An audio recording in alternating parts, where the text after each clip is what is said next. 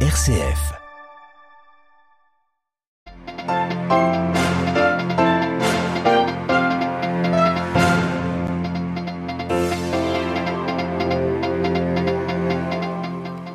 Le Hamas sera écrasé comme le groupe État islamique. Les mots aujourd'hui du Premier ministre israélien au sixième jour du conflit.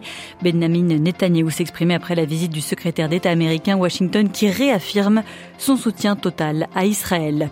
Le pays qui compte ses alliés et vise ses ennemis, l'armée israélienne a mis KO aujourd'hui les deux principaux aéroports de Syrie alors que le chef de la diplomatie iranienne était attendu dans le pays.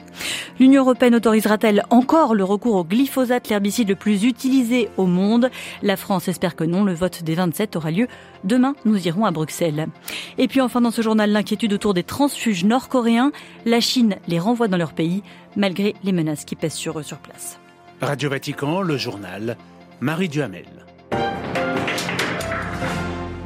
Bonsoir à tous. L'autorité palestinienne sort du silence. Ce soir, le président Mahmoud Abbas rejette le meurtre de civils, qu'il soit le fait du Hamas ou des Israéliens. Dans une première déclaration publique depuis l'offensive de samedi, l'octogénaire en visite à Amman a exigé la fin immédiate de l'agression contre le peuple palestinien. Depuis l'offensive du Hamas contre Israël samedi, offensive qui a tué plus de 1300 Israéliens selon I-24, la bande de Gaza sous blocus subit un déluge de feu, une salve d'artillerie qui tombe toutes les 30 secondes L'armée israélienne parle ce soir de 4000 tonnes d'explosifs jetés sur l'enclave palestinienne depuis samedi. Sur place, la situation sanitaire se dégrade à vitesse grand V et ce n'est pas fini. Je vous le disais en titre, Benjamin Netanyahu promet que le Hamas comme le djihad islamique seront écrasés. Israël qui a reçu le soutien des États-Unis avec la visite ce jeudi du secrétaire d'État américain Anthony Blinken. La correspondance de Loïc Glory. C'est comme secrétaire d'État, mais aussi en tant que juif, que je suis ici aujourd'hui. C'est ainsi qu'Anthony Blinken a ouvert sa prise de parole aux côtés de Benjamin Netanyahu. Après une longue poignée de main, le secrétaire d'État américain lui a réitéré le soutien des États-Unis. Vous avez beau être assez fort pour vous défendre seul, aussi longtemps que l'Amérique existera, vous ne serez pas seul. Nous serons toujours là à vos côtés. Un soutien inébranlable, comme l'avait déjà répété Joe Biden, et une mise en garde lancée à ceux qui tenteraient de profiter de cette guerre pour avancer leurs pions, dit Anthony Blinken, sans citer l'Iran ou le Hezbollah, à tous les ennemis d'Israël, étatiques ou non, qui songeraient à attaquer sous couvert de la crise actuelle, ne le faites pas, les États-Unis soutiennent Israël. À des fins de dissuasion, un second porte-avions américain a été mis en alerte après l'envoi en Méditerranée du plus gros navire du genre au monde. Washington s'inquiète de voir la situation dégénérer et demande à Israël de respecter le droit de la guerre. Anthony Blinken, lui, rencontrera demain en Jordanie le chef de l'autorité palestinienne, Mahmoud Abbas, invisible depuis le début du conflit. New York, le écloré Radio Vatican. Mahmoud Abbas qui s'est donc exprimé il y a quelques minutes. Demain, Anthony Blinken se rendra au Qatar pour des entretiens avec des responsables du Hamas. La question des 150 otages détenus à Gaza est évidemment centrale dans cette guerre et dans la perspective d'une possible libération, l'émir du Qatar a été accueilli déjà par le chancelier allemand à Berlin aujourd'hui. L'Allemagne qui a exprimé son soutien sans faille à Israël. Demain, sa diplomate en chef sera d'ailleurs sur place. Israël compte ses alliés et vise ses ennemis. Je vous le disais en titre ce soir, les deux principaux aéroports de Syrie, celui de la capitale Damas et celui d'Alep dans le nord, sont hors service à la suite de frappes israéliennes, affirment des médias officiels, tout comme l'Observatoire syrien des droits de l'homme. La correspondance de Paul Ralifé. L'aviation israélienne a tiré presque simultanément des salves de missiles air-sol contre les pistes des aéroports de Damas au centre et d'Alep dans le nord. Les frappes ont provoqué des dégâts importants, mettant hors service les deux seuls aéroports internationaux du pays. La défense antiaérienne syrienne est entrée en action, mais certains missiles tirés à partir de la Méditerranée et du plateau du Golan ont atteint leur cible. Les raids israéliens sont intervenus le jour même de l'arrivée en Syrie du ministre iranien des Affaires étrangères, Hussein Amir Abdullahian, dans le cadre d'une tournée qui devait aussi le mener en Irak et au Liban.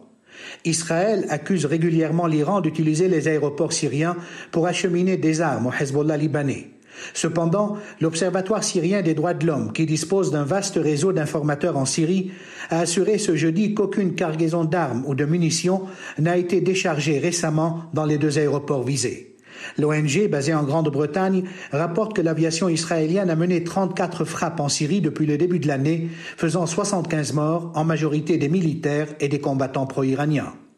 Paul Khalife, Beyrouth, RFI pour Radio Vatican. L'Iran qui appelle les pays musulmans et arabes à faire front commun contre Israël. Des milliers de Tunisiens, aujourd'hui syndicalistes, représentants de la société civile ou militants politiques, manifestaient dans le centre de Tunis réclamant de criminaliser, criminaliser pardon, toute normalisation des relations avec Israël. La guerre a des répercussions dans le monde entier. Au Kenya, le gouvernement met en garde contre des opérations Shebab en solidarité avec le Hamas.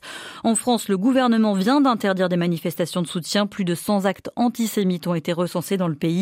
Et puis enfin, au Vatican, la guerre ébranle aussi les membres du synode sur l'avenir de l'Église. Les travaux de ce jeudi ont été ouverts par une prière formulée par le cardinal Sacco, patriarche des Chaldéens. Ce jeudi, les membres du synode qui ont effectué un pèlerinage aux catacombes de Saint-Sébastien.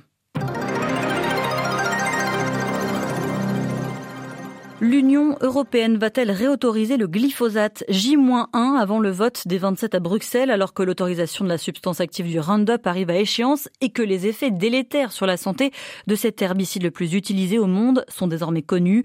La France espère faire basculer le vote vers le non. La correspondance de Pierre Benazé à Bruxelles. Le comité permanent de la chaîne alimentaire et de la santé animale devra voter à la majorité qualifiée une subtilité européenne. Elle signifie que pour adopter une proposition ou la rejeter, il faut rassembler 55% des pays, mais il faut aussi qu'il représente 65% de la population. Et c'est là que le bas blesse, car la recherche de cette majorité est une gageure. Tout comme la France, plusieurs pays tentent d'obtenir des modifications de la proposition de la Commission, mais pas plus que la France, ils ne disent quel sera le sens de leur vote s'ils n'obtiennent pas ces modifications. C'est par exemple le cas de l'Allemagne, selon qui la Commission ne propose que des contraintes partielles. L'Allemagne plaidait à l'origine pour une interdiction totale, et son vote sera essentiel, étant donné qu'elle représente 20% de la population européenne. La Belgique et les Pays-Bas ont déjà interdit l'usage du glyphosate aux particuliers et affirment vouloir s'abstenir. L'Autriche et le Luxembourg ont été contraints de réautoriser le glyphosate par la justice et devraient voter contre. Tout dépendra donc de pays opposition encore non affichés, comme le Portugal ou la Tchéquie, qui en limitent déjà largement l'usage.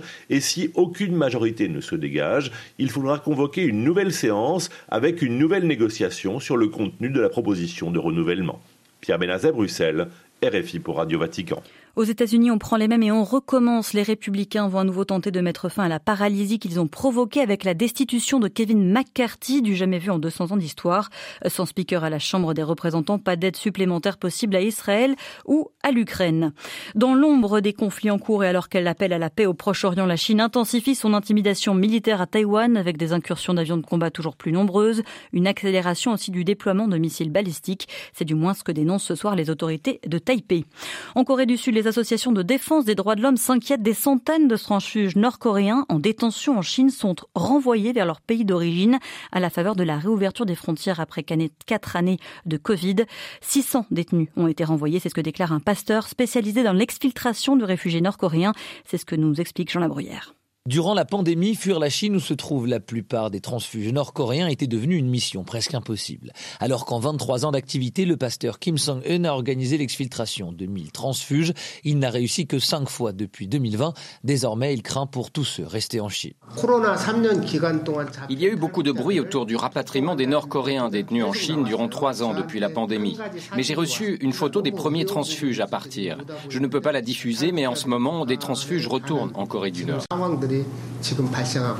Une information largement relayée par d'autres militants des droits de l'homme, mais que les autorités sud-coréennes cherchent toujours à vérifier. Kim Song-eun s'inquiète lui du sort qu'il leur sera réservé de retour au pays. Je sais que s'ils rentrent en Corée du Nord, leur punition sera très sévère, surtout pour les premiers d'entre eux qui risquent de servir d'exemple. Et puis, les punitions seront différentes selon les situations. Elles seront particulièrement sévères pour ceux qui ont rencontré des Sud-Coréens ou qui souhaitaient aller en Corée du Sud.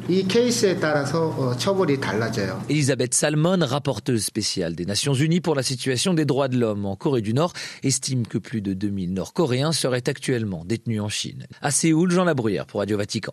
Et puis enfin, à Madagascar, on vient d'apprendre que la justice reporte la présidentielle d'une semaine, initialement prévue le 9 novembre, elle aura lieu le 16 novembre, suite à la blessure d'un candidat lors d'une manifestation de l'opposition. Voilà, c'est la fin de ce journal. Merci de l'avoir suivi, merci de votre fidélité. L'actualité du monde et de l'Église dans le monde revient demain matin à 8h30. Excellente soirée à tous.